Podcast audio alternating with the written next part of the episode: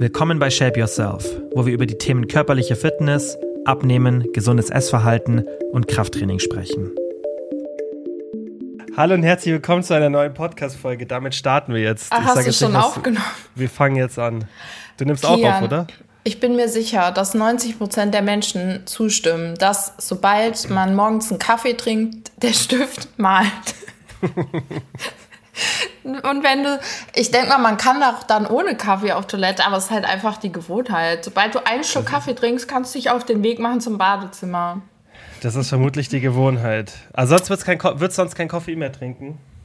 Ich glaube nicht, aber Kaffee regt es halt an, dann kannst du die unabstellbar nur auf Toilette musst. Eigentlich ganz schön so. Okay.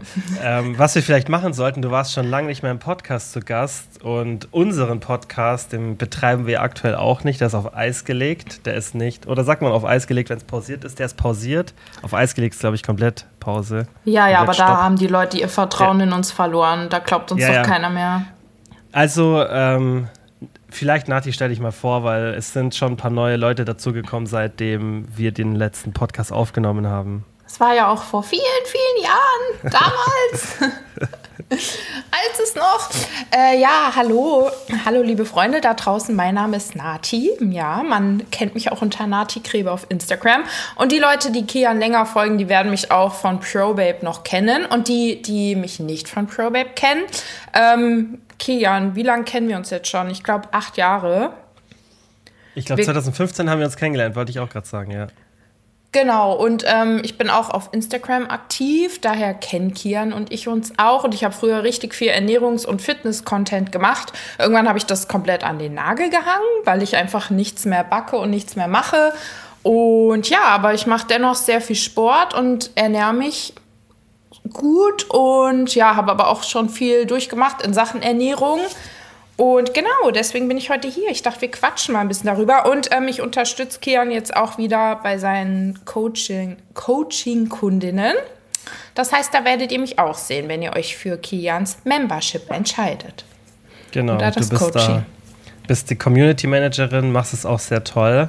Und ähm, ja, jetzt, du, wir haben ja gesagt, also wir haben ja vor unserem Podcast irgendwie irgendwann wieder auferleben zu lassen. Und ich sag's dir, ich habe es dir ja schon ein paar Mal gesagt, jedes Mal, wenn ich ähm, den Fragesticker so in die, in die Instagram-Story poste, auch jetzt nicht auf den Podcast bezogen, oft poste ich den da rein und sage, hey, stellt Fragen für den Podcast, aber auch wenn ich so rein für Instagram ähm, man mir Fragen stellen soll, dann kommt immer, es ist mindestens eine Person dabei, die, die fragt, wann kommt der Podcast mit Nati wieder?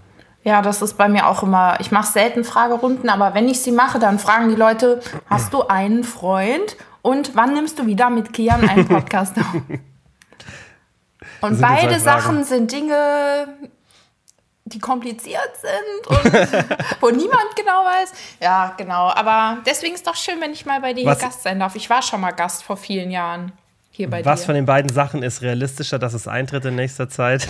Ach, Kian, das ist jetzt. Das ist ein bisschen fies. Also ich muss dir sagen, ich glaube ja nicht an Horoskope, aber auffällig oft war auf meiner TikTok for You, dass für das Sternzeichen Waage, zu dem ich mich ja selber zähle, ja, ähm, in diesem Jahr ein 15-jähriger Zyklus aus Leid und Pech endet.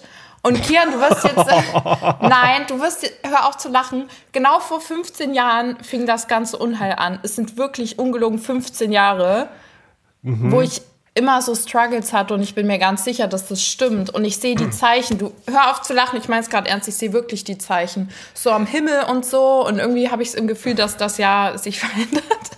Ich habe gerade eher gelacht, weil das klingt so, das klingt so ultra schlimm. 15 Jahre Leid und Pech. Das ja, klingt ey, so ultra negativ. Wirklich, ja, das Sternzeichen Waage. Es beendet sich ein 15-jähriger Zyklus von Leid und Pech. Und jetzt mhm. sind die Wagen an der Reihe und in den Kommentaren, da treffen sich die Wagen. Da ist aber was los. Ja. Also zurück zu unseren Podcast-Plänen. Wir haben ja es ist nicht unwahrscheinlich, es ist nicht unwahrscheinlich, dass wir den wieder auferleben lassen.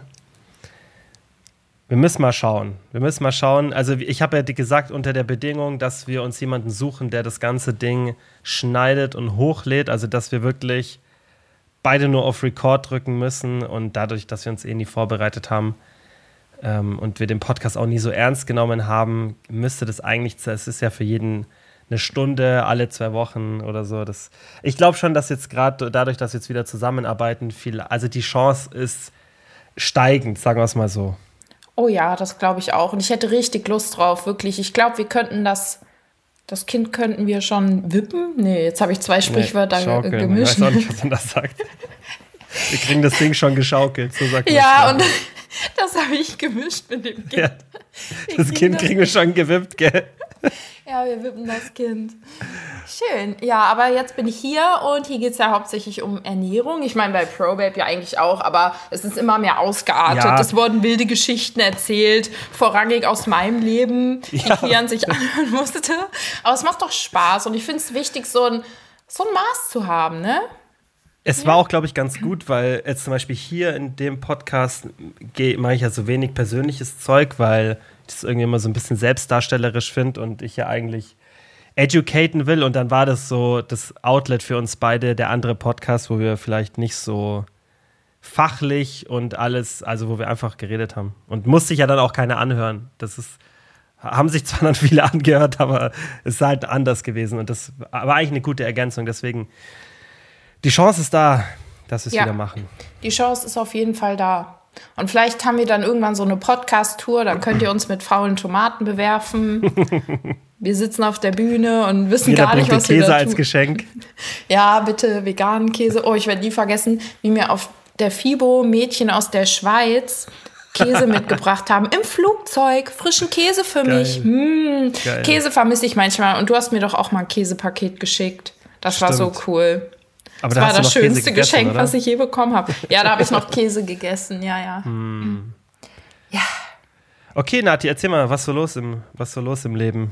Ja, also ähm, ich muss erstmal kurz das vorherige zusammenfassen. Also, das Ding ist ja, dass ich ähm, wirklich schon so seit ich 12, 13 bin Probleme mit dem Essen habe. Ich sage jetzt extra habe, nicht hatte, weil dazu kommen wir gleich. Also es fing damit an, dass ich so als Kind ja auch so ein bisschen dicker war und dann meine erste Diät gemacht habe und dann ja immer wieder so diese Auf und Abs hatte und dann mit 17, 18 war es ja so, dass es richtig schlimm wurde. Also ich war nicht im krassen Untergewicht, aber schon leicht untergewichtig und ich habe ja extrem äh, restriktiv gegessen. Also richtig viel Cardio gemacht, viel zu wenig gegessen für meine Größe. Ihr müsst wissen, ich bin sehr groß, 1,83, ja. Und wenn man sich dann an irgendwelchen Leuten orientiert, die 1,50, 1,60 groß sind, was die so verbrauchen, da kann halt nichts Gutes bei rumkommen. Und dann fing es halt an, dass ich ja so schlimme Fressattacken hatte, wirklich über Jahre. Also es ist ja bei mir richtig ausgeartet, so bis zu 10.000, 12.000 Kalorien konnte ich essen. Und es wurde eigentlich dann wirklich erst nach Jahren besser, wo ich ähm, also es ging bestimmt so acht, neun Jahre oder so, nach Jahren besser, wo ich wirklich genug gegessen habe, sodass es meinen Verbrauch abgedeckt hat und Krafttraining gemacht habe, weil für mich immer so dieses Krafttraining ein bisschen zusammenhängt mit diesem äh, zusammenhängt mit diesem wenn ich viel esse, dann ist das gut für mein Training, so, ne? Und das wurde ja so richtig meine Routine. Das heißt, ich trainiere ja jetzt auch schon seit 2015 oder so Krafttraining und solange ich mein Training machen konnte, war das für mich so richtig toll und gut viel zu essen. Ja, deswegen habe ich ja auch nicht mehr gebinged und so weiter. Aber letztes Jahr fing das an, dass ich Erkältung bekommen habe. Ne? Letztes Jahr, glaube ich, im Oktober. Und diese Erkältung, warum auch immer, wurde dann gefühlt zu so einer wirklich bis März Dauererkältung oder Dauergrippe. Und da war es dann so, dass ich einfach, ich war eigentlich so gut in Form und im Training, dass ich nicht mehr ins Gym gehen konnte. Also ich konnte wirklich nicht gehen, weil ich einfach nicht gesund wurde. Und ich bin dann von November oder Anfang Dezember bis Ende März nicht trainieren gegangen und ich glaube, das war jetzt, jetzt ungelogen, ohne Spaß, wirklich so eine der schlimmsten Zeiten in meinem Leben und hat sich dann halt auch voll ausgewirkt. Und jetzt habe ich voll weit ausgeholt. Darüber wollte ich heute mit dir reden, was das alles so mit sich gebracht hat und den Leuten dann vielleicht so aus dem, äh, auf den Weg mitgeben, was ich daraus lernen konnte, wenn man wirklich so eine Phase hat. Ich meine, es gibt ja auch Leute, die verletzen sich, die reißen sich irgendein Band, die brechen sich irgendwas oder die haben schlimmere Krankheiten. Ich meine, bei mir war es jetzt nur eine Erkältung und kommen dann so aus diesem Training raus und das kann halt sehr belastend sein, wenn das zu deinem Leben gehört. Und ja auch so eine Art ist, wie du so ein bisschen, ähm, Essstörung hat ja auch viel mit Kontrolle zu tun. Wenn du so deine Kontrolle verlagert hast, weißt du, auf diesen Sport mhm. und das dann so wegfällt, dann zeigt dir das nämlich so, oh, vielleicht gibt es da doch noch Sachen, worum ich mich kümmern muss. Also vielleicht bin ich doch nicht so gesund, wie ich das denke. Ja. Äh, das hast du gemerkt in der Phase. Total. Also das Problem war, ich habe vorher immer so ganz genau gewusst, wie hoch mein Kalorienverbrauch ist, wenn ich Sport mache. Habe ja auch immer stolz gesagt, ich kann immer mein Gewicht halten. Also ich hatte immer so meine 69, 70 Kilo auf 1,83. Das ist ja okay, ne? Schlank, trainiert, aber jetzt nicht irgendwie zu dünn oder so. Und wo ich dann nicht mehr ins Gym gehen konnte, wollte ich auf der einen Seite meine Muskeln erhalten, aber auf der anderen Seite war ich so richtig panisch, dass ich mehr esse, als ich jetzt verbrauche und dann Fett zunehme. Und in meinem Kopf habe ich das dann so richtig katastrophisiert. Und dann habe ich, glaube ich, wirklich zu wenig gegessen. Also ich glaube, ich habe unterschätzt, nee, überschätzt, was man beim Krafttraining an Kalorien verbraucht. Bei einem Training, weißt du? Du hast es überschätzt. Genau, also ich habe ja. zu viel eingespart für die fehlende Tra fehlenden Trainings. Ja. Also beim Krafttraining verbraucht man so gut wie keine Kalorien. Ja, und ich habe mir da ja. aber irgendwie das eingeredet und dann auch immer mm. so überlegt, oh, wie viel habe ich jetzt wohl schon verloren? Jetzt sind drei Wochen rum, vier Wochen rum. Und Ende vom Lied war dann, dass ich, ähm, also wie gesagt, Anfang Dezember fing das an und innerhalb von zweieinhalb Monaten habe ich halt einfach fünf Kilo abgenommen, ne? Und mhm. gefühlt meine ganzen Muskeln, meine Hosen, wirklich mein Arsch, ich habe meine Hosen nicht mehr ausgefüllt. Es ging so schnell weg, meine Muskeln, aber ich glaube einfach durch halt ein Defizit auch, weißt du. Mhm. Ja, und ähm, dann war ich bei 65 Kilo und das ist halt echt sehr schlank. Da haben mich auch richtig viele Leute angesprochen. Ich habe auch so Bilder, sieht, ich sehe da echt scheiße aus, Kia. Das müsste ich dir mal zeigen. Also scheiße im Sinne von nicht gesund irgendwie. Mhm. Und ja, das hat sich dann eben so weit ausgewirkt, dass ich dann auch meine Tage nicht mehr bekommen habe. Über, ich glaube, vier Monate. Ja. Mhm. Ja, und das war halt einfach so eine ganz schlimme Zeit. Also ich saß da, ich konnte nicht trainieren. Gleichzeitig fiel es mir voll schwer, dann trotzdem mehr zu essen, weil das für mich so äh, an dieses Trainieren geknüpft war. Und ja, dann saß ich da so in meinem Leid und Elend. Aber da ich diese Phase überwunden habe, machen wir das hier heute zum Thema. Ja. Was, was denkst du, was, was, hättest, jetzt, was hättest du anders machen sollen? Also wenn oder was wäre überhaupt anders möglich gewesen? Erstmal ähm, das zu glauben, was die Wissenschaft sagt, nämlich, dass diese Muskeln ganz, ganz schnell zurückkommen. Also mhm. wenn du einmal trainiert bist und eine längere Zeit nicht trainieren kannst, egal wie du dann aussiehst, in deiner Vorstellung siehst du natürlich immer noch viel schlimmer aus, als es eigentlich ist. Du hast nach einer Woche das Gefühl, alle Muskeln sind weg. Erstmal geht ja auch das Wasser und so raus. Aber egal wohin du kommst, du bist innerhalb von wenigen Wochen wieder auf deinem alten Level. So das ist eine Sache, die ich daraus total gelernt habe. Ich hatte vorher nie so eine Phase, wo ich so lange nicht trainieren konnte. Es längst war immer so eine Woche, wenn ich mal krank war. Mhm. Und deswegen hatte ich so eine Panik, wie ich aussehe und wie das dann weitergehen soll. Und ja, also das ist auf jeden Fall ein großes Learning für mich. Das heißt, selbst wenn ihr ein Jahr nicht trainiert, gebt eurem Körper drei, vier Monate danach, dann seid ihr wahrscheinlich wieder auf dem alten Stand. Ja. Ja. Also erstmal da rein vertrauen. Und Sache Nummer zwei, das mit dem Essen. Also ich würde nie wieder nochmal den Fehler machen, dass ich so wenig esse, dass halt wirklich dann irgendwann nicht meine Tage nicht mehr bekomme, weil das kannte ich auch nicht. Ich habe die, seit ich 13 bin, immer gehabt, da war nie irgendwas, egal wie viel Stress ich hatte oder ähnliches. Und das war halt wirklich ein Zeichen, das muss mit dem Gewicht zusammenhängen. Anders kann ich es mir nicht erklären, wenn ich das vorher nie hatte. Und es gibt ja leider auch genug Mädels, die auch das Problem haben, dass sie ihre Tage nicht bekommen, aber die nehmen das so hin und denken sich, ach, ist ja eigentlich ganz chillig. Dann äh, hm. spare ich mir die Schmerzen und diese Hormonschwankungen. Aber es gibt ja fast nichts Schädlicheres für einen Frauenkörper als eine hm. ausbleibende Periode. Und das kann ja auch nachhaltig Schäden haben für später, ja. selbst wenn die irgendwann wiederkommen oder so. Osteoporose oder Unfruchtbarkeit. Genau, und deswegen würde ich das mit dem Essen eben auch anders angehen, weil die wiederzukriegen, das wäre echt äh, hart. Und das ist halt oft, also ist multifaktoriell. Du hast dann die Kombination wahrscheinlich gehabt. Du hast Gewicht verloren, hast wenig gegessen und diesen Stress ja auch mental gehabt fuck, ja. ich kann nicht ins Gym, fuck, nehme ich jetzt ab, fuck, verliere ich alle meine Muskeln. Das ist halt, wenn dann alles zusammenkommt, das ist so ein Cocktail, der dann oft zu so einer Amenorrhoe führen kann. Ja, genau, das glaube ich halt auch. Und ich denke mal, weil der Körper ja auch so an dieses Krafttraining gewohnt war, wenn das dann auch wegfällt und die Muskulatur abnimmt, ich denke mal, dass es auch mit reingespielt hat. Genau. Und ähm, ja, also zum einen, ich will nicht so viel reden. Ich habe das Gefühl, nur ich rede, aber egal, ich erzähle ja gerade. Also zum einen vielleicht erstmal zu dem Punkt, wie ich die wiederbekommen habe, weil das ist ja wahrscheinlich für viele interessant. Ich habe schon so oft gesehen, auch auf Social Media, ich meine natürlich, das kann auch immer eine Hormonstörung sein, aber ich habe schon so oft gesehen, dass sehr schlanke Mädels erzählt haben, oh, ich kriege meine Tage nicht mehr, ich gehe jetzt zum Frauenarzt, ich kriege jetzt das Hormon und jenes Hormon und richtig oft ist es einfach mitunter auch ein Gewichtsding. Und ich kann verstehen, dass man das nicht wahrhaben will, denn es ist ja auch jeder Körper individuell. Es gibt ja auch Frauen, die sind von Natur aus sehr, sehr schlank, die haben die ja ganz normal, ne? es hat ja immer, jeder Körper ist anders. Es gibt Leute, die brauchen einfach ein bestimmtes Gewicht, dass das normal funktioniert. Und das sind bei mir eben so ab 67 Kilo. Das konnte ich jetzt gut feststellen. Und um die wieder zu bekommen, habe ich dann wirklich, leider habe ich das erst mit Beginn des äh, Trainings dann wieder geschafft. Ähm, ich habe wirklich jeden Tag 3000 Kalorien gegessen, also ein bisschen über meinem Verbrauch und so bis zu 140 Gramm Fett, weil Fett ja mhm. somit das Wichtigste ist. Also natürlich viel Protein, aber dann auch sehr viel Fett. Und dann habe ich sie auch irgendwann wieder bekommen und hatte sie jetzt auch schon dreimal wieder, noch nicht ganz regelmäßig, aber es ist wieder auf dem Weg, dass es wieder normal wird. Ja. Mhm.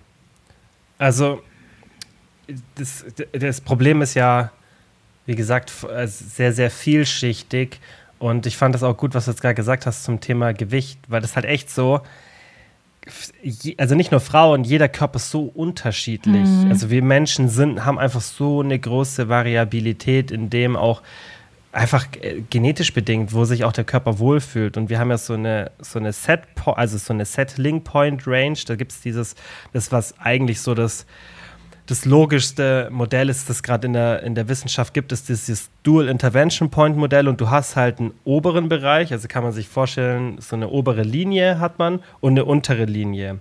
Und die obere Linie ist halt dein oberer Körperfettanteil, wo, wo dein Körper sich wohlfühlt und der untere ist halt so der unterste Bereich. Und irgendwo in diesem Bereich, jetzt zum Beispiel bei einer Frau kann der zwischen 20 und 35 Prozent sein, der kann aber auch bei einer Frau zwischen 25 und 30 Prozent sein, der kann aber auch zwischen 18 und 25 Prozent sein.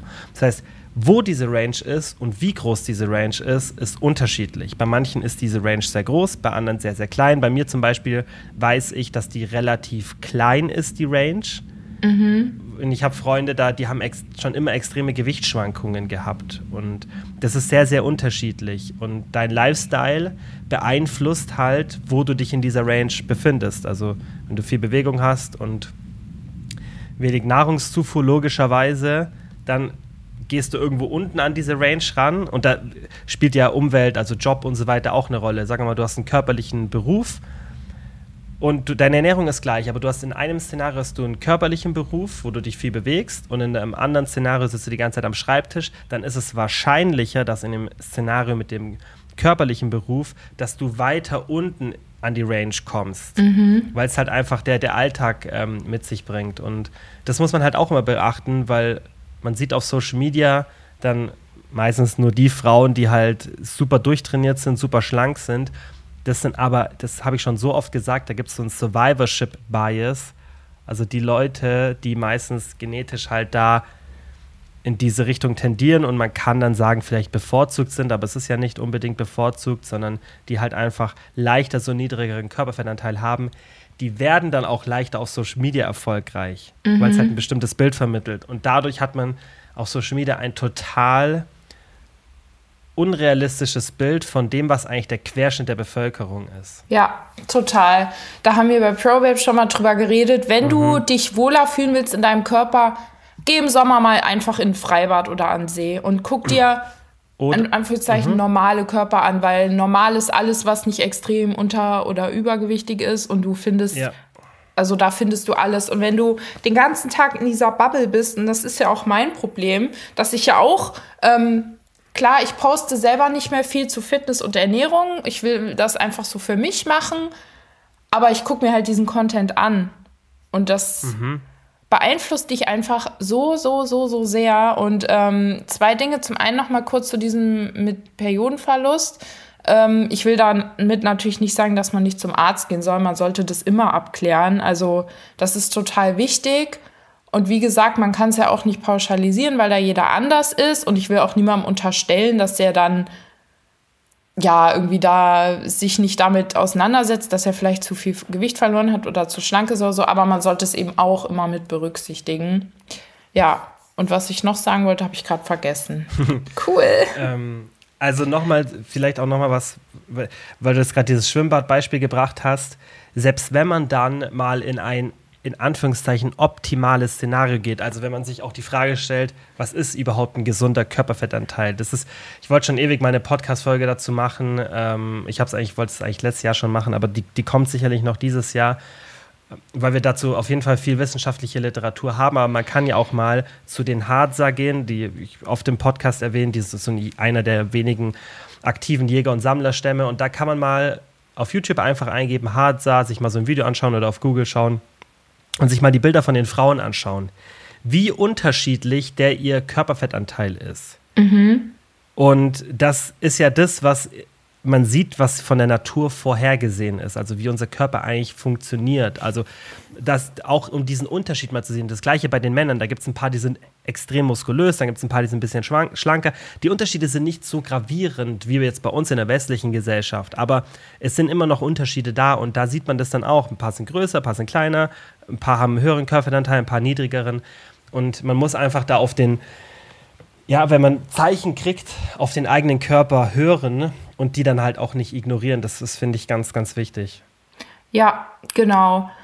Und ähm, zum einen, diese Harze haben die was mit Harzer Käse zu tun. Ein kleiner nee. Spaß am Rande. ähm, und zum anderen, ähm, ja, dieser Aspekt, äh, dass jeder anders ist. Ich glaube, und das habe ich dann auch gemacht, dass es dann auch manchmal sinnlos, äh, sinnvoll ist, sich eine Zeit lang diesen Content nicht anzugucken. Also ich habe alle ja. Leute, die Fitness in, ihren, äh, in ihrem Account äh, zeigen, archiviert oder beziehungsweise stumm geschaltet. Ich, mhm. ich konnte es mir einfach nicht angucken. Es hat mir so fertig gemacht. Ich saß hier zu Hause mit meiner Nasendusche, ja, und ich konnte das einfach nicht sehen. Das hat mich so getriggert, weil man sich dann, man will so dazugehören, man will und man darf nicht. Und deswegen habe ich es mir dann nicht angeschaut. Das kann dann auch manchmal ein wichtiger Schritt sein. Warum soll man sich da noch zusätzlich selber quälen?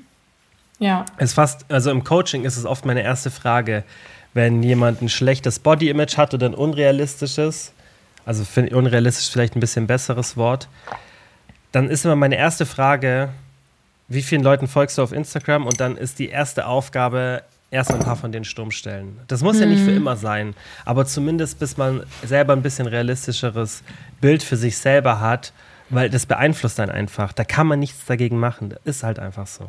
Ja, voll. Und ähm, das ist dann auch so ein bisschen der zweite Punkt, äh, der mir dadurch nochmal gezeigt wurde, dass es mir total schwer fällt, meinen Körper so richtig einfach dafür, dass es mein Körper ist, so zu akzeptieren und so zu lieben, weißt du? Und mhm. ich glaube, das ist auch ein Problem, was sehr viele Frauen haben, gerade auch bei denen, die sehr viel Fitness und so weiter posten. Die müssen sich aber halt nie damit auseinandersetzen, weil die machen ja ihr Fitness, ne? Aber eigentlich sollte es nicht an die Bedingung geknüpft sein, dass du gut in Form bist, dass du deinen Körper magst und dich wohlfühlst. Du solltest dich auch wohlfühlen, wenn du weniger Muskeln hast, wenn man keine Bauchmuskeln oder so sieht. Und wirklich, ich habe so richtig in der Zeit, und ich rede da so offen drüber, wenn mir das wichtig ist, mein Körper so richtig abgelehnt. Ich habe da nur noch Oversize-Sachen getragen. Ne? Ich habe mich so unwohl gefühlt, weil ich in meinem Kopf habe ich nur noch so diese schlachsige, unmuskulöse, dünne Person gesehen und ich habe mich so unwohl gefühlt und ich fand es wirklich ist jetzt hart, aber ich habe immer nur gedacht, wie eklig siehst du eigentlich aus? Und das ist so schlimm, dass man selber mhm. so von sich denkt. Und das hat mir einfach gezeigt, dass ich da nicht die Liebe zu meinem Körper habe, die ich haben sollte, weil es ist immer noch dein Körper und klar, da sagen manche auch, ach, so ein Geschwätz, aber guck mal, der trägt dich durchs Leben, der macht jeden Tag so alles für dich und den darfst du auch mögen, wenn der jetzt nicht so aussieht, wie du ihn gerne hättest. So, mhm. weißt du, es ist. Ja. Aber das zu erreichen ist halt super schwierig, oder? total. Also ich habe jetzt auch noch keine Ideallösung für gefunden, weil ich mache ja eben wieder den Sport. Ne? Ich bin jetzt wieder in Form wie vorher und bin auch wieder sehr auf diesem ähm, in diesem Fokus drin. Das heißt, ich gucke mich auch immer morgens an, denke so, oh cool, man sieht so, ich habe so ein bisschen Vorpack-Ansatz, aber nicht zu stark, weil sonst müsste ich weiter runter mit meinem Gewicht und das will ich ja nicht. Und ich finde es total schwierig, davon wegzukommen. Ich denke mir manchmal so, dass wenn man einmal so ein Problem mit dem Essen hat oder mit seinem Körper, dass man vielleicht nie ganz davon wegkommt. Also, dass sich das immer verlagert auf irgendwas. Keine Ahnung, es ist halt total schwierig, das irgendwie so ja, irgendwie da so einen Mittelweg zu finden. Ich denke mir richtig oft, dass sich das vielleicht ändert, wenn man mal ein Kind bekommt, weil da verändert mhm. sich der Körper automatisch. Da siehst du in der Schwangerschaft nicht aus wie vorher und hinterher meistens ja auch nicht. Und dass man dann vielleicht irgendwie das so besser dann hinnehmen kann oder akzeptieren kann. Ich weiß es nicht, ist halt total schwierig, ne? Ich meine, du hast jetzt ja auch vorhin gesagt, dass dir dein dein, deine Kontrolle ist dir ein bisschen weggefallen, als du das Gym nicht mehr hattest. Mhm. Und man muss sich halt auch die Frage stellen, weil jetzt Sport zu machen, außer du hast so eine Sondersituation wie jetzt bei dir, wo so eine, so eine lange Krankheit da ist, das ist ja eigentlich nicht der Alltag. Ja, das stimmt. Wie, also da muss man sich halt auch immer fragen, ist es eine Kontrolle oder ist es einfach mein Leben? Mhm. Und das, hm. finde ich, darf man dann auch oft nicht zu negativ sehen, weil es gehört halt auch einfach eigentlich zu unserem Tagesablauf, aktiv zu sein, sich zu bewegen. Und die, die Frage, also das darf man, glaube ich, auch dann nicht oft, also ich würde es vielleicht gar nicht mal so sehen, wie du es jetzt artikuliert hast, dass es eine Kontroll, eine Kontrollfunktion weggefallen ist, sondern es ist halt einfach ein Teil von deinem Leben weggefallen, das auch dahin gehört. Ja, stimmt, da hast du auch wieder recht. Und wenn ich so drüber nachdenke, also ich habe gerade auch kein Problem damit. Ich esse immer noch so ein bisschen im Überschuss. Und wenn ich trainieren kann, habe ich gar kein Problem damit. Und auch nicht zu sagen, hey, ich nehme noch so zwei, drei Kilo zu, dass ich wieder irgendwie so, auch mit 70 Kilo oder 71 Kilo habe ich mich noch wohl gefühlt. Solange ich meinen Sport machen kann, ist es, glaube ich, nicht so tragisch für mich, weil ich halt dann weiß, hey, ich habe auch noch meine Muskeln und ja, wie du auch sagst, ist ja nicht der Normalzustand, dass man irgendwie krank ist, weil da fühlt man sich ja auch noch unwohl, einfach nicht gut. Und ja. wenn man gesund keinen Sport macht, ist vielleicht auch noch mal anders dann. Ja. ja. Also, weißt du, was ich meine? Weil jetzt, wenn ich zum Beispiel an mich denke, ich bin, also der richtige Kilian ist der, der Sport macht. Mhm. Das, also das ist das, das ist die Baseline. Das ist nicht, das ist nicht der, das ist nicht irgendwie was, um irgendwas zu kompensieren. Und das ist ja so mittlerweile, gerade so von dieser Woke-Bubble wird das ja dann oft so dargestellt, aber das ist Bullshit. Also der Sport hat nichts mit Kompensation zu tun. Sportaktivität, das gehört zu uns. Das nicht zu machen, das ist eigentlich das Ungewöhnliche. Und da finde ich, sollte man dann wenn, weiß, wenn irgendwas passiert, keine Ahnung, man landet im Rollstuhl oder sonstiges, natürlich, das ist ein andere, dann muss man lernen, sich damit mhm. abzufinden. Aber das ist ja ein Sonderszenario. Bei allen anderen Szenarien gibt es ja keinen Grund, sich damit abzufinden, keinen Sport zu machen. Was, was sollte denn passieren, so wichtig ist, dass man keinen Sport mehr machen kann? Das ist ja dann nur eine Frage der Prioritäten. Sagen wir mal irgendwie, was ja. weiß ich, irgendwas Berufliches oder familiäres, dann muss ich halt andere Sachen, die ich in meiner Freizeit mache, runterschrauben für den Sport.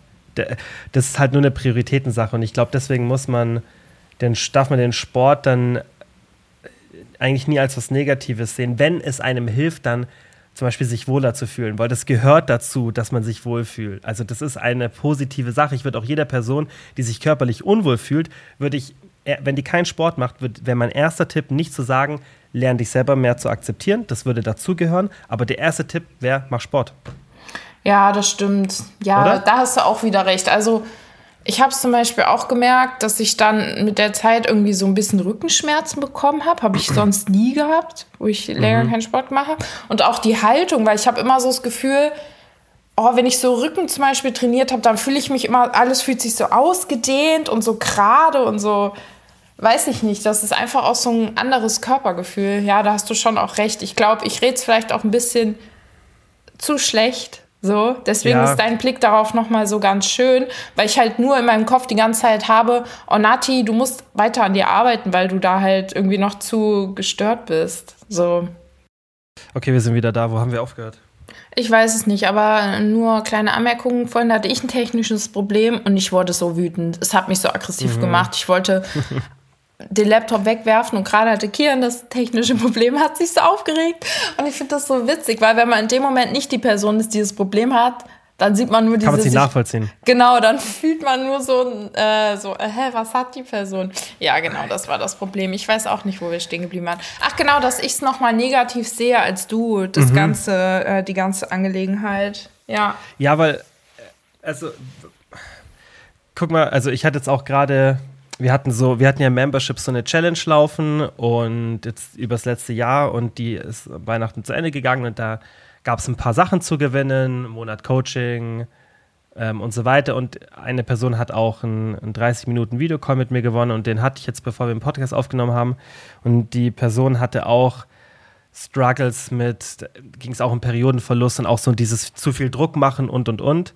Ähm, und wir haben halt auch viel über das, über das gesprochen, wie sie jetzt in der Situation vorgehen sollte. Und ich bin halt der Auffassung, dass du natürlich an deinem eigenen Selbstbildnis arbeiten solltest, aber dass du dich auch wohlfühlen solltest. Ja. Und wenn halt Sport und auch Fitness halt ohne Druck, einfach mit einem mit einem mit einem mit einem gewissen Maß, dass du es auch nicht nicht übertreibst sozusagen, aber so Sport machst, dass du sagst, ey, ich fühle mich wohl und, und das passt alles. Das, also, weil es gibt ja auch diesen Approach, dann mal alles sein zu lassen. Und ich habe ihr dann auch gesagt, als erstes sehr, sehr komplexes Thema, aber meine persönliche Erfahrung ist, dass ich noch nie erlebt habe, dass jemand, also dass eine Frau gerade die Periode wiederbekommen hat, weil sie alles weggelassen hat. Und wieso? Mhm. Also ist meine Theorie, weil es dann dadurch, dass sich dann der Körper auch so krass verändert, optisch, dieser extreme Stress entsteht, wie es jetzt bei dir war.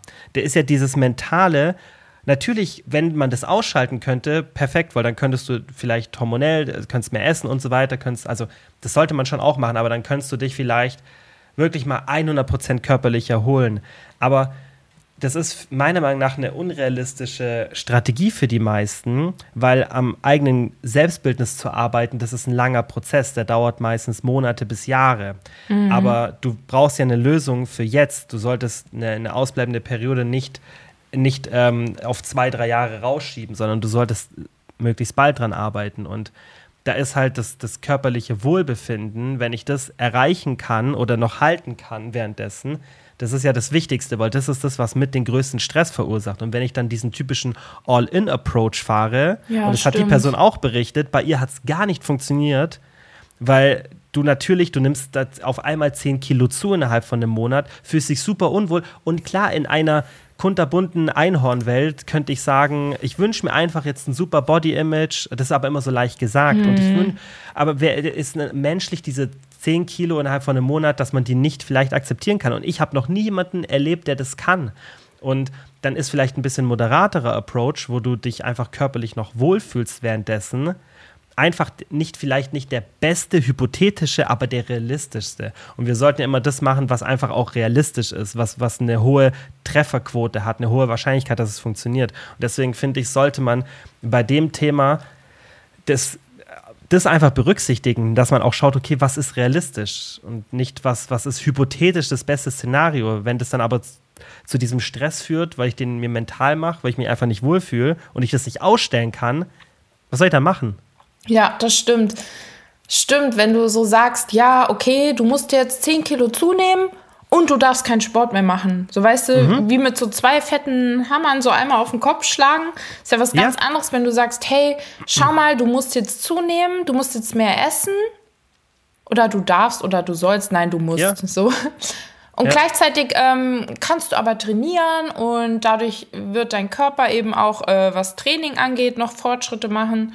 Ja, ich glaube das auch, aber es gibt immer wieder diese Meinung, dass man halt keinen Sport machen soll, wenn man Periodenverlust hat und nur zunehmen soll. Ich lese das immer wieder. Ich habe dann ja auch viel darüber gelesen. Ja. Es ist auch klar, weißt, wenn wir wissenschaftliche Daten darüber haben, dass es teilweise was bringt oder dass es einen Effekt hat, heißt es ja aber nicht, dass das für jede Person funktioniert. Mhm. Und da, es ist, wie gesagt, spielen viele Faktoren eine Rolle. Und wenn vielleicht eine Person jetzt in eine, in eine Studie integriert ist und sich dann super aufgehoben fühlt und sich denkt, ah, da ist jemand Wissenschaftler, die kennt sich aus oder keine Ahnung, da darf man ja auch nicht vergessen, was es vielleicht mental bei einem für eine, für eine, für eine, für eine Ruhe aus, also bewirken kann, dass man dadurch vielleicht, ah, mir wird geholfen und so weiter. Also das darf man auch nicht ähm, vernachlässigen. Und wie gesagt, ich sage ja auch nur, das ist nur meine Erfahrung. Also ich habe noch nie eine Person erlebt, auch wenn jemand zu, zu, mir gekommen ist und sagt, hey, ich hatte das und das Problem und habe das und das probiert. Also mir wurde auch noch nie berichtet, ey, ich habe diesen All-In-Approach gemacht, kein Sport mehr, 10 Kilo zugenommen und dann war das Problem, habe ich noch nie gehört, mhm. noch nie. Es gibt ein paar Online-Beispiele so, aber ich persönlich habe es noch nie gehört und weil wir halt noch nicht die perfekte Datenlage haben, finde ich, muss man dann sehr individuell schauen und ganz ehrlich, das ist meine Meinung, bei den meisten ist es, ist es ein mentales Ding, es ist Stress, das das verursacht. Natürlich auch ein körperliches, aber jetzt ja auch, wenn wir bei dir auf die Situation schauen, wird ja Stress da auch, du hast ja nicht abgenommen in der Situation, wo du ins Gym konntest und gesund warst und dich wohlgefühlt hast. Mhm. Vielleicht wäre das dann ganz anders, wenn du so abgenommen hättest.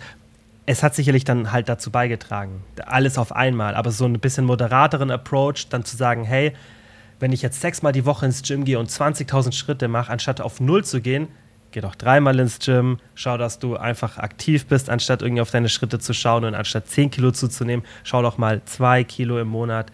Einfach ein bisschen moderater und nicht dieses alles oder nichts, weil das führt meiner Meinung nach bei den meisten zu Chaos im Kopf, was total nachvollziehbar ist. Ja, das stimmt. Man muss dazu sagen, ähm, vielleicht kann man es mehr auf diese Leute dann beziehen, die wirklich schon sportsüchtig sind, im Sinne von, dass die jeden Tag ins Fitnessstudio gehen. Und das ist bei mir nicht so. Ich mache schon immer viermal die Woche Krafttraining. Mehr nicht, ja. in Anführungszeichen. Also ja. Ist nicht mhm. so, dass ich jeden Tag ins Gym renne, zweimal Oberkörper, zweimal Unterkörper. Und ich zum Beispiel, ich genieße auch meine Rest Days. Ich liebe Rest Days, wenn ich weiß, mhm. oh, heute kein Beintraining, kein Oberkörper. Aber ich merke so, dass alles noch so ein bisschen, ähm, ja, so leichter Muskelkater oder du merkst einfach, du hast trainiert. Ich mag ja. Rest Days. Ich finde, man kann da so richtig spüren, wie der Körper so regeneriert, gefühlt. Ja. Ja. Ja, ja da hast du schon recht. Voll gut Und eigentlich man, man darf ja auch nicht vergessen, was Sport auch fürs Wohlbefinden macht. Deswegen bin ich so dieses, dieser, also diesen All-In-Approach, ich bin einfach kein Freund davon, weil das ist, ich finde es zu extrem. Ich war jetzt auch, war jetzt auch eine Woche so ungefähr, ein bisschen länger sogar fast, war ich krank, also mich hat es auch richtig umgehauen. Und ich weiß noch, als ich dann wieder zum Sport gegangen bin, ich hatte davor so, ich, also die ersten zwei, drei Tage, wo ich auch so halb wieder gesund war, habe ich schon wieder gearbeitet, aber ich habe so richtig prokrastiniert. Ich habe so gar keinen Drive mhm. gehabt. Und so, also wirklich auch so, gar, war irgendwie so, nicht alles egal, aber ich war irgendwie so richtig, einfach so matsch. Ja, so man merkt gefühlt. das dann noch. Brutal. Und dann bin ich, bin ich zum Sport gegangen und ich habe noch nicht mal richtig trainiert, nur so ein leichtes Workout. Und das war gleich, es war mhm. gleich von, vom, wie ich so mental aufgestellt war, einfach ganz anders. Und natürlich gibt es hier halt auch wieder einen Unterschied, so wenn man sich voll pusht und richtig krass überlastet, dann wird es auch oft schnell negativ. Also ist bei mir schon auch so, wenn ich so richtig intensiv Sport mache, so wir gehen jeden Sonntag, gehen wir mal zwei Stunden Fußball spielen und da, da laufe ich so acht Kilometer, Sprints hin und her. Also ich habe es mit der Fitbit geschaut. Das, also die Aktivität, die ich da habe, die ist im Vergleich zu halt den anderen Workouts einfach viel, viel krasser, die Belastung. Und da merke ich schon auch immer so, an dem Tag und am nächsten Tag bin ich, das ist einfach immer ein bisschen too much. Hm. Und da, da, muss man halt ein, so einen Mittelweg finden. Also so Sport nur als was Positives sehen. Man kann schon auch definitiv viel zu viel Sport machen oder zu intensiven Sport. Aber wenn man so diesen Sweet Spot hat, wie du sagst, so vier Einheiten und dann fühlt sich das auch gut an und man macht Rest Days, dann ist das nichts, was man in so Situationen meiner Meinung nach weglassen sollte. Ja, das stimmt. Weißt du, was ich immer mache bei allen Sachen eigentlich? Ich denke immer an die Steinzeitmenschen. Mhm. Das mache ich zum Beispiel auch. Also ich habe ja einen Hund. An die, die es nicht wissen, ich habe einen Hund. Und so oft habe ich keine Lust, Gassi zu gehen. Also morgens geht es meistens, außer wenn ich halt früh arbeiten muss ähm, und dann irgendwie um 6 Uhr durch den dunklen Wald laufen muss im Winter. Da denke ich mir auch, es gibt Schöneres, ne? Mhm. Aber an mhm. sich gehe ich eigentlich morgens ganz gerne, aber jetzt so nachmittags, jetzt geht's, weil ich bin gerade noch zu Hause, ich habe ja noch frei. Aber nach der Arbeit denke ich nur so, boah, aber dann versuche ich immer zu denken, hey, die Steinzeitmenschen, die sind am Tag, wie viel sind die gelaufen? So 18 bis 20 Kilometer oder nee, so? Nee, ach so, ja, ja, also die, die Hadza, die laufen am Tag teilweise 30 bis 50.000 Schritte. Genau, und äh, ich jammer rum, wenn ich hier am Tag meine acht Kilometer laufen muss und mir das ja auch noch gut tut. Also es gibt ja so viele Studien dazu, wie wichtig einfach allein so Bewegung ist. So 30 Laufen. Minuten am Tag, ja. das verändert ja, ja komplett deinen dein Darm zum Beispiel auch. Ne? Das Mikrobiom mhm. ist verändert bei Leuten, die regelmäßig sich bewegen. Da sind andere Bakterien da. Ich finde das total faszinierend. Ähm, ja, und so rede ich mir immer alle Sachen ein. Oder auch mit dem Krafttraining, wenn ich dann äh, so Deadlifts oder so mache, dann denke ich immer, ich wäre ein Steinzeitmensch, der gerade irgendwelche so, so, Steine aufhebt oder dass ich irgendwas sammle. Oder Geil. wenn man so ein Latt zieht, dann denke ich, oh, ich muss gerade irgendwo hochklettern. Also ich denke immer so, so in diesen, alles, was die so gemacht haben, das tut uns ja gut, wenn wir das auch machen in unserer modernen Fall. Welt. Und ich finde das Auf mal total Fall. witzig. Und ich mhm. letztens habe ich so dran gedacht, guck mal, wie gerne zum Beispiel auch Leute Sachen sammeln und so Kinder sammeln doch immer so Steine. Ja, weil wir früher mhm. ja auch so Sachen gesammelt haben. Ja, ja, weil. Weißt du, was auch die Theorie ist, warum es ist gerade so ja bei Jungs so, dass sie so immer Steine werfen? Ja. Weil, ja, ja, aber es ist, gell, es ist doch so, gerade dass Jungs immer Steine werfen, mhm. irgendwie Steine finden. Und es ist mir auch, wenn ich so draußen rumlaufe, ist mir schon so oft auffallen, dass irgendwie so, die einfach Stein nehmen und hoch und nehmen und werfen. Und man vermutet. Also, ich, dachte, du sagst jetzt, dass ich so den Impuls habe, Steine aufzuheben und nein, zu werfen. Nein. Stell dir vor, da laufen so Leute dabei, das ist so ein erwachsener Mann, der sich so umguckt und dann so Steine aufhebt und irgendwie gegen So intrusive Gedanken hat. So. ja, ja. Nee, ähm, das, also ist natürlich ist nur Theorie, ähm, aber dass wie ein großer Teil, also ein Grund unserer positiven Evolutionsgeschichte ist, dass wir, wir können ja saugut zielen. Also mhm. Also wir, es ist ja eine Besonderheit, dass wir uns gerade vor großen Raubtieren oder auch, wenn wir irgendein Tier erlegen wollten, dass gerade Werfen ähm, relevant war. Weil jetzt überleg mal, da kommt so ein Löwe und du hast zehn Menschen und die werfen alle einen Stein, bevor wir Werkzeuge und so weiter hatten. Und die werfen alle wirklich so einen handgroßen Stein. Mhm. Da hat mhm. er auch keine Chance. Also ist, dieses Zielen und Werfen, das finde ich, find ich super spannend. Aber auch Laufen, nochmal, um da, da zurückzukommen, weil du das ja gerade gesagt hast, es wird unterschätzt, wie wichtig Bewegung für uns ist. Ja. Und wie wichtig auch Laufen und Joggen. Und hier geht es nicht darum, so exzessives Joggen, so, das kann schon auch dann zu viel sein, aber äh, angenehmes Joggen und angenehmes Laufen das, das, das, ist einfach der Gamechanger für unsere Gesundheit, mental und auch körperlich. Das ist einfach der Gamechanger, weil das einfach so, unser, unser Körper hat sich so entwickelt, der braucht es einfach. Mhm. Es gibt ja auch ähm, so verschiedene Arten, wie du so dein Nervensystem beruhigen kannst, ne?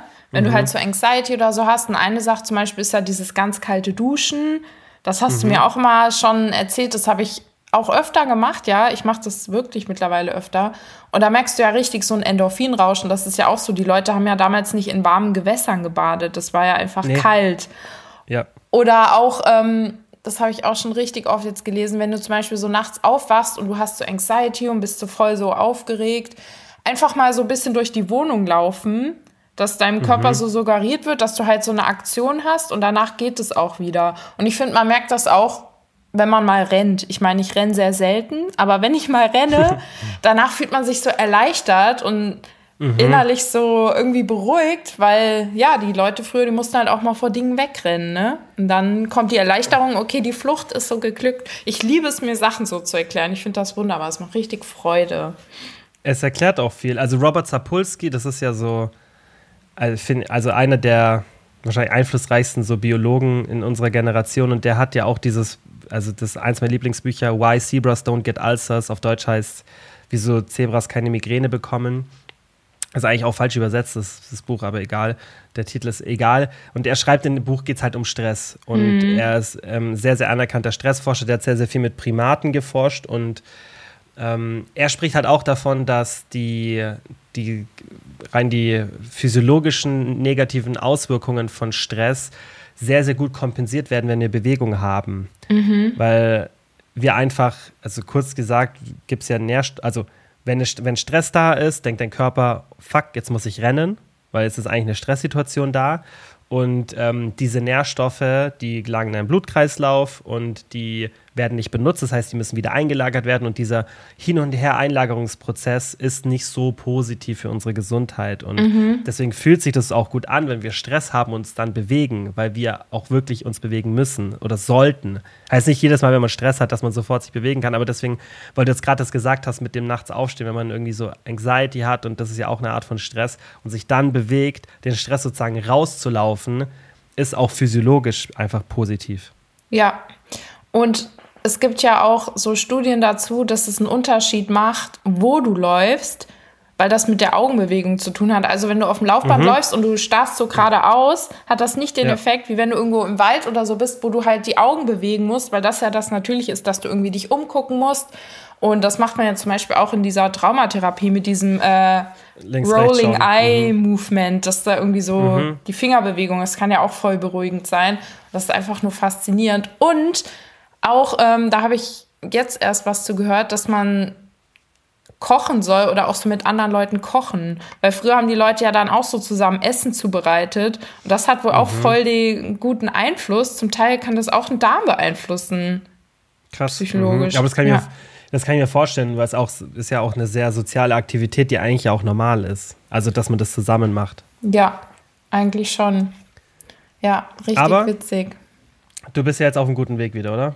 Ja, ja, also ist ganz gut. Ich weiß immer nicht so wirklich, ob ich ähm, mal längerfristig so einen richtigen Aufbau mache, damit ich noch irgendwie mich mal steigern kann, weil ich steigere mich eigentlich gar nicht mehr bei Gewichten. Also mhm. ich bin da echt so an diesem Punkt, irgendwie geht da nicht mehr.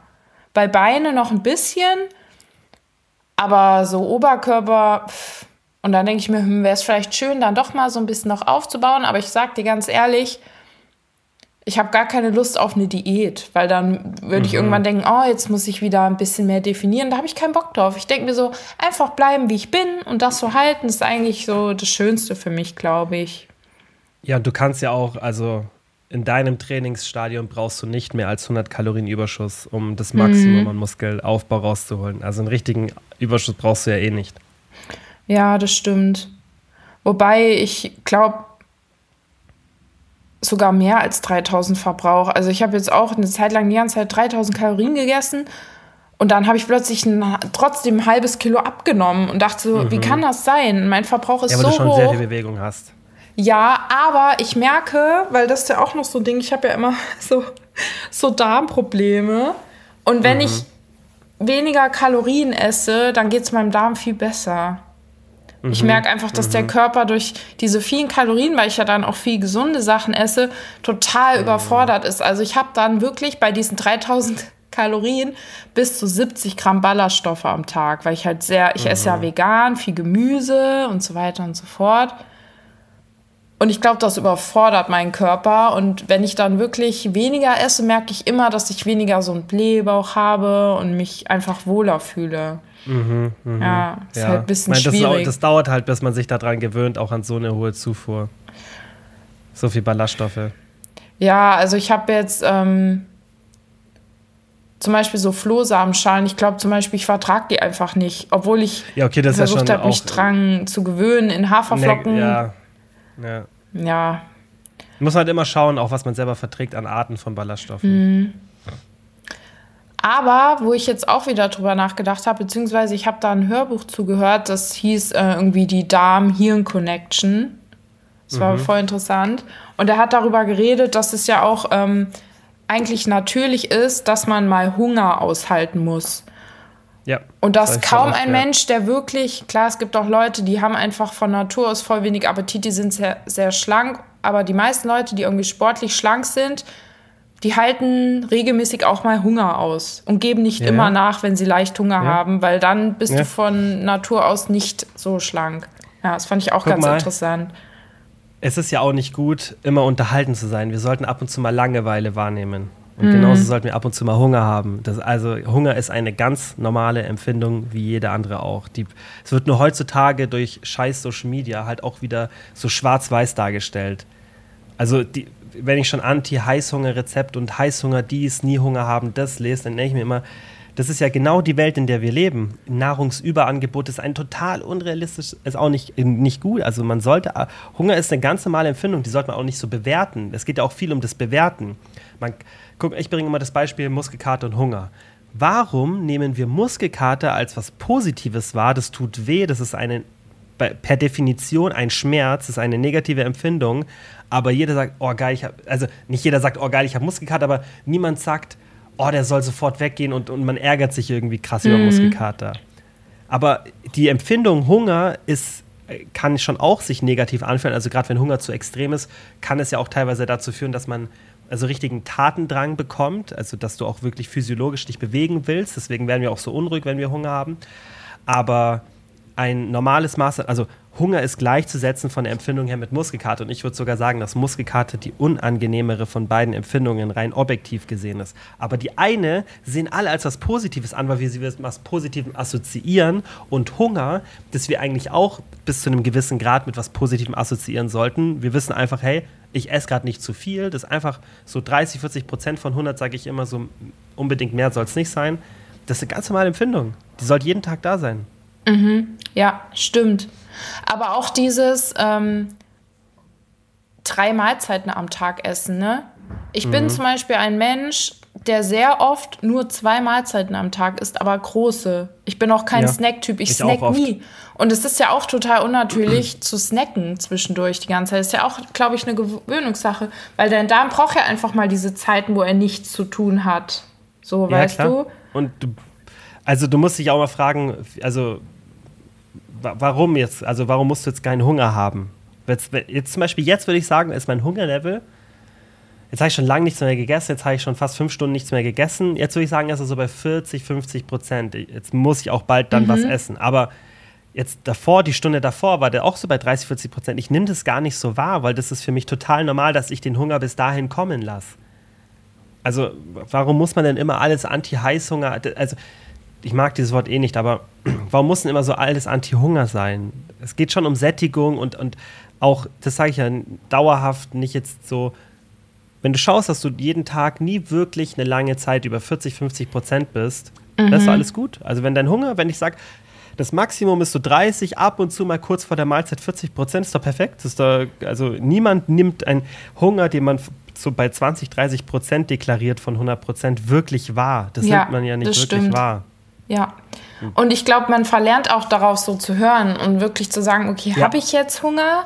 Weil ähm, wir assoziieren Hunger immer mit Magenknurren, aber das ist ja dann schon wirklich, dass dein Magen richtig leer ist. So. Ja. Und Hunger fängt ja schon vorher an. Und ich glaube, einfach mal mehr so zu lernen, wieder auf den Körper zu hören, das kann auch nicht schaden. Und wenn man hungrig ist, dann ist das Essen ja einfach viel geiler, als wenn man ja. jetzt einfach so isst, weil Ey, ja. hungrig essen und dann auch noch achtsam essen und ordentlich kauen, weil das ist auch so ein Problem und das lerne ich gerade auch wegen ja. meinem, äh, mit meinem Problem da immer, weil ich immer abends so aufgebläht bin.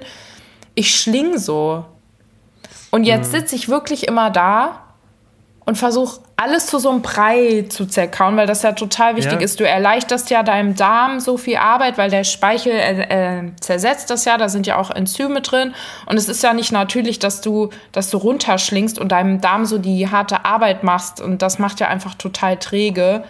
Und einfach mhm. mal da sitzen und dein Abendessen wirklich ordentlich und lange kauen, dann dauert so ein Essen auch mal irgendwie locker 30, 40 Minuten. Ne? Ja, klar. Aber die Zeit ja, wollen wir uns ja nicht nehmen. Wir denken so, oh, ich habe fünf Minuten, am besten noch im Stehen essen, soll man auch nicht machen, ist auch gar nicht gut. Mhm.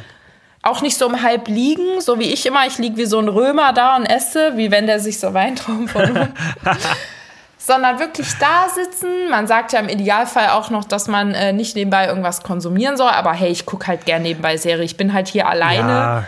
Ja. Dann gucke ich mir halt was an. So, wenn ich mit Leuten wäre, würde ich ja auch mich unterhalten. Mhm. Deswegen, ähm, ja, gibt es schon viel, was man echt machen kann und sich einfach mal an früher orientieren. Einfach mal an ja. damals, ne? Das, also das mit dem langsamen Essen und also bewusst essen macht ja auch was für die Sättigung. Wir hatten ja, also wir haben ja auch in dem ähm, ein Modul für, für alle Coaching- und Membership-Mitglieder haben wir auch ähm, ein Modul gehabt, wo es ums Ernährungsmindset geht und auch ums Ernährungsumfeld. Und da habe ich auch mit reingenommen, wie man eine Mahlzeit im optimalen Fall konsumieren sollte. Und da habe ich das halt auch so ein bisschen mit, mit Tipps ähm, auch dargestellt, dass man, man muss ja nicht immer extrem machen. Da habe ich auch vorgeschlagen, hey, klar, gar nichts konsumieren wäre optimal, aber auch, man muss es ja nicht immer machen. Wenn Sättigung sonst optimal ist, ich mache es auch so, dass ich oft was konsumiere, aber ich habe gesagt, okay, probiert doch mal, anstatt was visuell zu konsumieren, also visuell und, und ähm, auditiv, dass ihr nur was anhört. Und das mache ich zum Beispiel zurzeit oft morgens, dass ich zumindest meine erste Mahlzeit, da höre ich einen Podcast. Mhm. Und das ist schon ein Unterschied von der Ablenkung, wenn du was anschaust oder was anhörst. Stimmt, bist, ja. Das wäre schon mal ein Schritt, dass du vielleicht sagst, hey, eine Mahlzeit konsumiere ich so. Und ich merke das auch immer beim Thema Esstempo weil ich, äh, ich, esse, ich esse ja ultra langsam und meine Freunde verarschen mich immer so ein bisschen was. Das ist bei uns voll normal, das ist auch alles cool. Also es ist auch nicht auf eine negative Art und Weise, aber machen immer so Witze. Aber immer wenn die dann selber, also ich mache ja keine Diät in den Szenarien, aber wenn die dann selber abnehmen wollen mal für irgendwas, auf einmal fangen die alle an, langsam zu essen. Und also die machen das dann natürlich bewusst, weil ich halt dann oft gesagt habe, hey, es, es, bringt halt einfach so viel für die Sättigung und weil sie merken, dass wenn sie so schnell essen, dass sie die Diät nicht durchhalten können, weil sie einfach nicht äh, satt werden von dem Essen. Ja. Und das, das ist immer das Lustige. Alle, alle, also man, klar will man es nicht machen, aber wenn man sich mal daran gewöhnt hat, zum Beispiel bei mir, ich kann gar nicht mehr schnell. Ich kann, ich kann schon, wenn es unbedingt sein muss, aber eigentlich kann ich nicht wirklich schnell essen. Das ist mhm. so drin. Ne? Und dann gibt's, also dann vermisst man auch gar nichts. Das, ja, also ich es gibt, ist nur positiv langsam zu essen. Ja, ähm, ich finde halt auch. Ja, Elsa, wir gehen gleich raus. Der Hund ist hier und möchte rausgehen. Gleich, Elsa, okay? Die weiß ihre Uhrzeit, gell? Krass. Ja, ja, die wollte schon du hast lange. Ja gesagt, um halb musst du los. Eigentlich ist die schon um die Zeit. Mhm. Hast du oh, ich hab's gehört. Die ist richtig sauer. Die denkt sich so, ich will auch essen. Ja, ne? Die weiß das auch. Ähm, dass du halt, wenn du so schnell isst, dann auch ja tendenziell dir direkt wieder was nachholst, weil du dem Körper gar keine Zeit Natürlich. Gibst, Sättigung ja. zu verspüren. Ja. Und ja. ja, das kommt halt auch noch mit mehr. dazu. Ja. Mhm. Gibt es auch super Datenlage dazu, also dass wir wirklich mehr Nahrung konsumieren, wenn wir weniger Bissen haben. Also wenn wir eine Mahlzeit haben und dann hat man schöne Studien gemacht, wo die Leute halt 20 Mal gekaut haben oder 40 Mal und die mit 40 Mal kauen, konsumieren tatsächlich auch weniger Kalorien. Mhm. So, also ja. das ist, das ist ja voll der Hack. Das, du musst ja nichts machen dafür. Du musst ja nicht irgendwie einkaufen oder du musst ja nichts machen. Du musst einfach nur öfter kauen. Das ist ja. Du kaust ja, guck mal, man könnte sogar so argumentieren, wenn du jetzt zwei Bissen machst und jeweils 20 Mal kaust, dann machst du halt ein Bissen und kaust 40 Mal. Also du hast ja echt gar keinen Aufwand. Ist, nichts verändert ja, sich. Ja, voll. Und kauen wirkt auch irgendwie entspannt. Ich merke das mhm. immer, wenn ich nach der Arbeit ähm, so richtig gestresst bin, wenn ich dann esse und halt da sitze und so mein Essen kau, irgendwie bringt das einen auch mhm. so ein mhm. bisschen runter, habe ich das ja, Gefühl. Das kann auch gut sein. Ich meine, es gibt ja auch Leute, die, wenn sie extrem gestresst sind, Kaugummi kauen. Weil dieses Stimmt. Kauen, mhm, mhm dieser mhm. Vorgang, ja. Liebe ja. Freunde, die Verdauung, die beginnt im Mund. Da geht schon ist, los. Ja. Es ist viel passiert, Nati, und ähm, war eine schöne Folge. Ja, wir müssen sagen, jetzt aufhören. Ich muss rausgehen. Es ja, hilft alles ich nichts. Sagen, die nächste Folge gibt es entweder hier dann wieder in absehbarer Zeit oder tatsächlich, aber da versprechen wir noch nichts. Ja, aber das wäre richtig cool. Dann können wir auch wieder mehr Quatsch reden. Ja, ja. Diese, schauen, Ernst schauen, die, diese Ernsthaftigkeit, die tut doch keinem gut, Kilian. Die, die, ist, die haben ja schon genug im Leben. Okay. Ja, das stimmt. Okay, Aber es war dann, schön, hier ähm, zu sein. Ja, war super. Ich hoffe, es hat auch allen gefallen. Äh, vielen, vielen Dank an alle fürs Zuhören. Vielen Dank, Nati, fürs Zeitnehmen. Sehr gerne. Und dann hören wir uns alle hier nächstes Mal wieder. Ciao, ciao. Tschüss.